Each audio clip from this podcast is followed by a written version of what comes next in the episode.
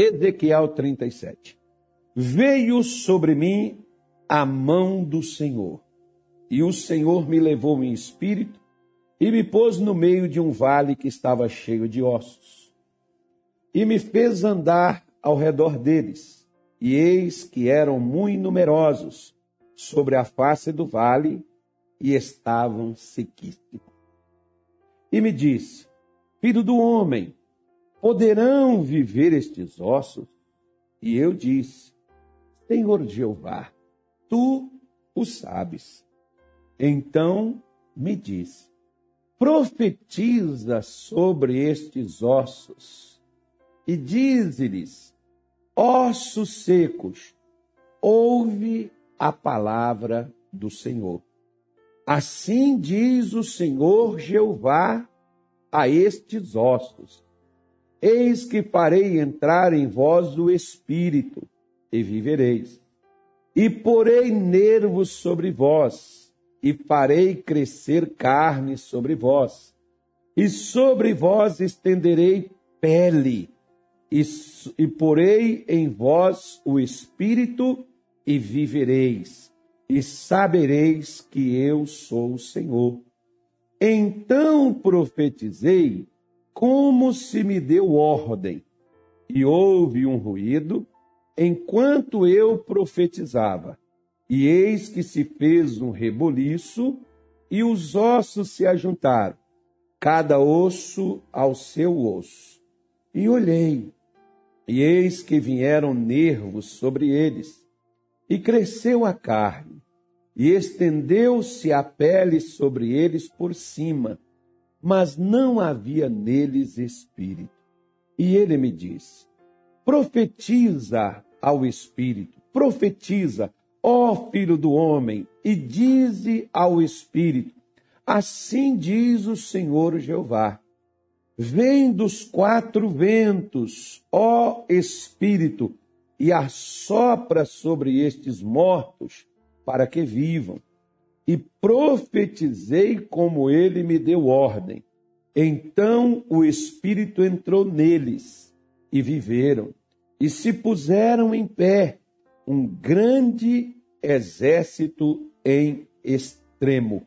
Então ele me disse: Filho do homem, estes ossos são toda a casa de Israel.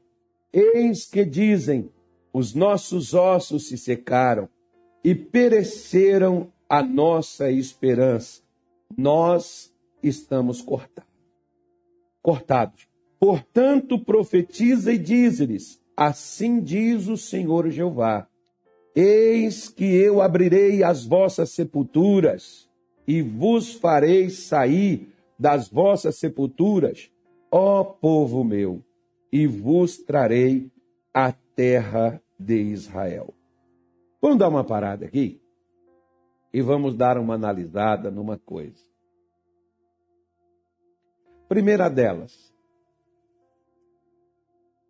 quando Deus diz: Veio sobre mim a mão do Senhor, o profeta Ezequiel é quem mais utiliza esse tipo de linguagem, de comparação. Ele está dizendo que o Espírito de Deus veio a ele a instrução de Deus, a direção de Deus, a orientação de Deus.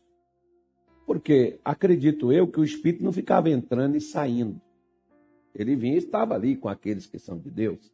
Como Jesus, por exemplo, garantiu que não nos deixariam órfãos, enviaria o Espírito Santo para que estivesse conosco todos os dias. Então o Espírito Santo ele não vai e volta. Ah, pastor, porque quando antigamente eu orava, eu sentia a presença de Deus. Primeira coisa, a presença de Deus não é sentimento. A presença de Deus é crer. Ele diz que está conosco, ele está, e ponto final. Se eu sinto calafrio, ânimo, alegria, fogo, sei lá o que, água, não interessa o que, que eu sinto. Ele está ali. E não é o que eu estou sentindo que garante que ele está ali. Ele está ali por causa daquilo que ele falou que estaria. Ah, não é por causa da minha condição. Ah, porque se eu estiver muito alegre. Não, Deus também está na angústia. Ele diz: Na sua angústia estarei com ele. Lembra disso do Salmo 91?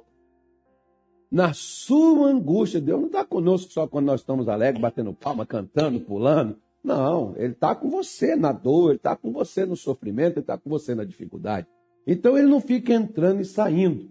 Mas a direção, a orientação do Espírito de Deus para nós, ela vem principalmente quando nós estamos em uma situação onde você tem que tomar atitude. Porque às vezes, na maior parte dos nossos problemas, o que nos falta não é nem oração. O que nos falta não é a gente participar de cultos. De cultos você participa, você participa das lives, você assiste aí várias programações, é o missionário, é o pastor Jaime, é outros pastores né, que você assiste e você vê, você está sempre aí sendo orientado. Mas às vezes o posicionamento é que falta para nós. Então, o que, Moisés, o, que, o que Ezequiel está aqui dizendo é que veio a orientação de Deus para o posicionamento de Ezequiel. E a pergunta foi: né?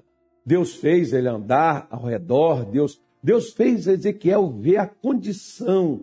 Deus fez Ezequiel o que eu acho fantástico é que Deus ele não precisa, eu não preciso fingir que o problema não está ali. Não, eu posso, não tem problema nenhum eu, eu ver, não tem problema nenhum eu falar do problema, não tem problema nenhum, não. Deus também, né, ele queria que o profeta estivesse inteirado da situação por completo. Né? Por isso que ele vai, mostra, vai, manda, ele fez ele andar ao redor, fez ele ver que eram numerosos os ossos, eram sequíssimos a condição, a, a, a qualidade, como que a coisa estava, que era a nação de Israel. Quando se fala de ossos, os ossos, por exemplo, né, basta você ver uma pessoa, por exemplo, quando quebra a tíbia ou o perônio, né, o que, que acontece? Essa pessoa perde. Se quebrar as duas, então, fica mais difícil ainda de andar, né? ela perde a sua estrutura. O que os ossos eles significam, eles representam, é a estrutura de algo, de um corpo. São os ossos. Se esses ossos quebrarem, aqueles chamados, por exemplo, ossos de vidro, né? se a pessoa se quebrou, pronto, né? a, a estrutura dessa pessoa está abalada. Quantas estruturas estão abaladas na vida de muitos que nos assistem e outros que vão assistir posteriormente, ou de gente que você conhece. Poxa, pastor, o casamento da minha filha acabou. Às vezes tem pessoas que dizem assim, pastor, o meu marido era a minha, a minha, não, além da minha metade, era aquela pessoa que me influenciava, era aquela pessoa que né, me jogava para cima. O meu pai, pastor, o meu pai. Ou seja, quando a sua estrutura quebra, né, possivelmente você pode, por exemplo, ter problemas para estar em pé ou para se erguer. Quantas pessoas, por exemplo, faliu ou o casamento foi destruído vida espiritual, a pessoa perdeu a esperança, não acredita em mais nada, não acredita em ninguém, não acredita em coisa alguma. Ou seja, essa estrutura, o emocional, pastor, minha filha não era assim, ela não tinha esse medo, ela não tinha esse pavor, era uma pessoa que ia para cima, era uma pessoa batalhadora, lutadora. Eu não estou entendendo o que está acontecendo com ela. Pois é, a estrutura foi quebrada com uma estrutura espiritual de Israel, porque fisicamente eles eram, eles estavam trabalhando, eles construíram casa, eles prosperaram, né? eles cresceram, porque foi o período que eles estavam na Babilônia. Muitos, por exemplo, prosperou tanto na Babilônia que eles não quiseram voltar para Jerusalém. Mesmo quando eles foram liberados para voltar, teve gente que não quis voltar. Eles quiseram continuar novamente na Babilônia. Porque espiritualmente eles estavam destruídos. Mas o que que Deus ele fala com Ezequiel. Ele faz a ele uma pergunta dizendo: poderão viver estes ossos? Ou seja, o que está acontecendo com a senhora e com o senhor, pode, isso pode mudar? Isso pode ser diferente? Essa situação que você vive, que você está passando, pode ser diferente? Pode mudar essa situação? A resposta é sua. Não, pastor, a resposta é de Deus. Não, a resposta é tua, a resposta é minha. Por quê? Porque o problema é meu, não é de Deus. É o meu problema. O seu casamento pode mudar? Ah, se Deus quiser. Não. E você? Deixa Deus quieto, que Deus não tem nada a ver com a coisa aqui. Deixa Deus quietinho lá. Vamos falar nós aqui. Né? Eu quero mudar a minha vida. Não, se Deus quiser. Não. Deus quer que a minha vida mude. Deus quer que a sua vida mude. Agora, você acredita que esta mudança pode acontecer? Ah, pastor, se for a vontade de Deus. Não, você não entendeu ainda. Para com essa coisa. Esquece. A vontade de Deus aqui, por exemplo, era mudar essa estrutura de Israel, mudar essa condição de Israel. Era a vontade de Deus, era o desejo de Deus. Agora Deus está perguntando para o profeta: esses ossos poderão viver? O profeta diz: o Senhor sabe. Como assim? O que o profeta queria dizer era: se o Senhor quiser mudar essa situação, isso muda. Opa! Se você me responder, pastor, se Deus quiser, isso muda. Maravilha, glória a Deus por isso. Era isso que eu queria ouvir de você também. Por quê? Porque imediatamente Deus disse para ele no versículo de número 4: ó, Então me disse. Se você crê que essa situação pode mudar, Ezequiel, então profetiza sobre estes ossos e diz a ele: Ouça, escute, ouve a palavra do Senhor. Você crê que eles podem, Ezequiel, viver? Não, se o senhor quiser, pode. Ok. Você não disse que se Deus. Ah, se Deus quiser, pastor, pode. Então tá bom. Então Deus está mostrando que Ele quer, né? Se você, não, se Ele quiser, Ele é Deus. Se Ele não quiser, Ele é Deus. Então está mostrando aqui que Ele quer. Agora, o que que para mudar não é só Deus querer? Eu, tu, nós. O que você diz acerca do que precisa mudar? Ah, não tem jeito, não adianta. Eu já tentei, não consegui, já lutei, mas isso aí, pastor, pau que nasce torto, morre torto, até a cinza é torta. Tem jeito não. Tem. Tem. Se nós profetizarmos, tem. O que que um profeta deve profetizar? O profeta, o verdadeiro, não é aquele ex que o Senhor falou isso, falou macarrão com linguiça, não, não, não falou foi bucho com, com tripa. Não. O profeta fala a palavra de Deus. O que é enviado de Deus fala da palavra de Deus. Ele não fala do que ele sente, do que ele pensa, do que ele imagina, do que ele sonha. Sonho é sonho. O que eu imagino é o que eu imagino. O que eu penso, como muitas pessoas, por exemplo, quando elas vêm conversar comigo, elas falam, falam, falam, e elas dizem assim: o que é que senhor acha disso? Eu não acho nada. Eu não posso achar nada. Por quê? Porque eu não estou aqui para achar nada. Eu estou aqui para te falar o que é que Deus diz acerca disso. Todos nós achamos uma coisa, né? Você vê que todos nós somos técnicos de futebol, todos nós somos analistas políticos, todos nós somos pastores, pregamos, falamos, todos nós somos empresários, todos nós achamos muita coisa. Só não vira nada, mas a gente acha. Né? Às vezes a gente não vira coisa nenhuma, mas de vez em quando a gente está achando alguma coisa, né? A gente acha, eu penso assim, eu penso assado, mas o que eu penso é o certo? Não, então eu não tenho que pensar eu tenho que ver o que, que é que Deus diz aos ossos, ou sobre a minha situação. Porque quando Deus disse para ele, profetiza, ele diz no versículo 5: Assim diz o Senhor Jeová a estes ossos: Eis que farei. Quem é que ia fazer entrar o Espírito?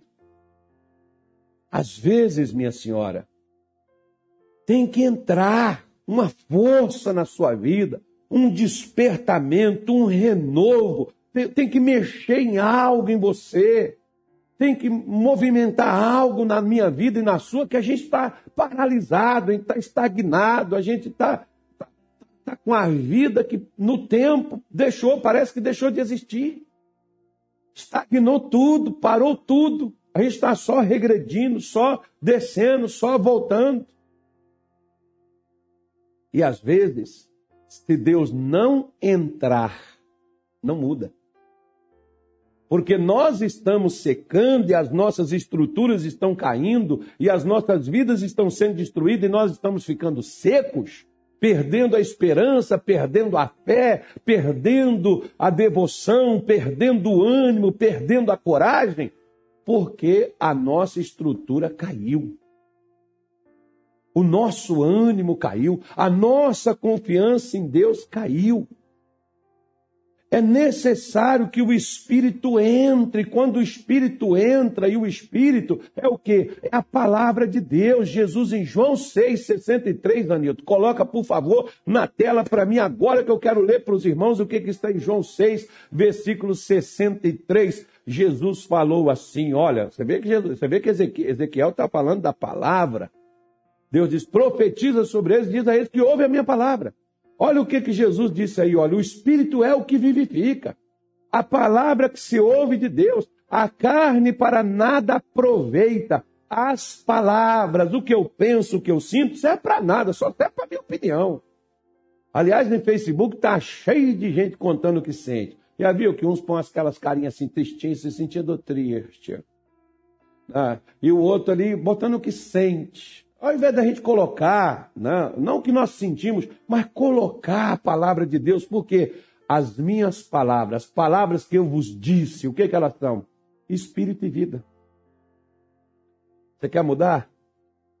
Você precisa deixar a palavra entrar. Tiago diz assim: recebei com mansidão a palavra de Deus enxertada em vós, a qual é poderosa para salvar as vossas almas, é poderosa para mudar, tirar você desse estágio de fracasso, tirar você desse desânimo, tirar você dessas angústias, tirar a gente das nossas tristezas, tirar a gente das nossas mazelas. O que tira é a palavra. É ela quando ela entra, quando ela é colocada dentro de nós. É isso que muda. Às vezes, dentro da igreja, está cheio de gente que está igual a Israel. Ossos, e muitíssimos, e sequíssimos. Gente sem esperança. Gente que não acredita mais em milagre, gente que não acredita. Tem pastor que ele não acredita mais que Deus liberta, por isso ele nem ora para Deus libertar ninguém. Ele nem acredita que Deus cura, ele nem ora para Deus curar, porque ele não acredita mais em cura. Tem pessoas que já nem pedem mais oração. Por quê? Porque não acredita mais no milagre, não crê mais no sobrenatural de Deus, no agir de Deus, no mover de Deus, não tem mais essa esperança. Porque às vezes você já bebeu tanta coisa, você já cobriu com tanta coisa a tua vida, mas você nunca deixou a palavra de Deus entrar. Talvez você perdeu seu ânimo, sua crença com reuniões, com igrejas, com campanhas, mas você nunca deixou a palavra de Deus entrar na sua vida. Você nunca quis ouvir a verdade, você nunca quis aprender a verdade, que é ela que tem esse poder curativo, esse poder de transformação, esse poder que muda até mesmo a minha, a minha, o meu modo de pensar. Se muda o meu modo de pensar, também muda o meu modo de agir. Também muda as minhas expectativas também muda, muda, muda que, os meus sentimentos. Pô, pastor, eu estou me sentindo tão triste. Pois é. E eu estou me sentindo tão alegre. Sabe por quê? Hoje eu passei o dia inteiro com Jesus. O dia inteiro escutando palavras de Deus. O dia inteiro lendo algo gostoso, algo bom de Deus para a minha vida. Para poder chegar aqui e falar com a senhora, falar com o senhor. Né? Passei o dia assim. Como foi o seu dia? Ah, estou muito triste. Pois é, deixa a palavra de Deus entrar. Pega a, a, a, a mensagem, escute, vai aí, tem um punhado de live, você não paga nada, é tudo gratuito. Você devia, se você não é, inscrever-se nesse canal, seguir essa página, pegar essas coisas, tá, tá a solução está aí diante dos seus olhos, está no alcance da sua mão. Pegar, assistir, ouvir, até você entender, até você, quando você entender, você vai receber essa palavra e essa palavra vai curar você, essa palavra vai mudar.